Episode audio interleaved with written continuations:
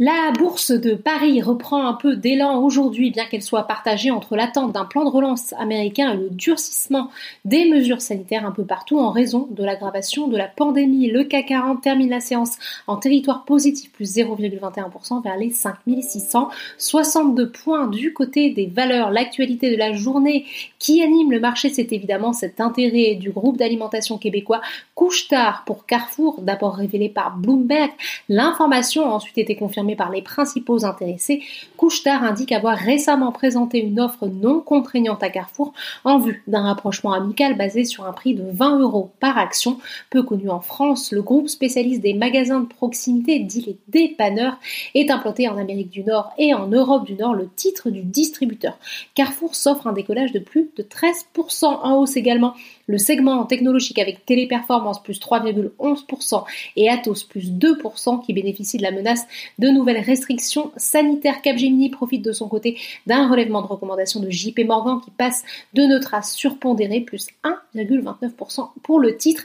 Natixis plus 3,77% bénéficie d'un relèvement d'objectif de cours d'UBS de 2,80€ à 3,30€. À l'inverse, Unibail-Rodamco Westfield est en repli, pénalisé par le scénario d'une nouvelle et troisième fermeture des commerces dits non essentiels, moins 2,50%. Le secteur automobile subit des prises de bénéfices après leur forte hausse de la veille. Renault moins 2,93%, lanterne rouge de l'indice. À noter sur le SBF 120 la dégradation de Valeo par Exxon BNP Paribas qui abaisse sa recommandation à neutre contre surperformance, moins 3,36% pour le titre. Toujours sur le SBF 120, Virbac est en forte baisse.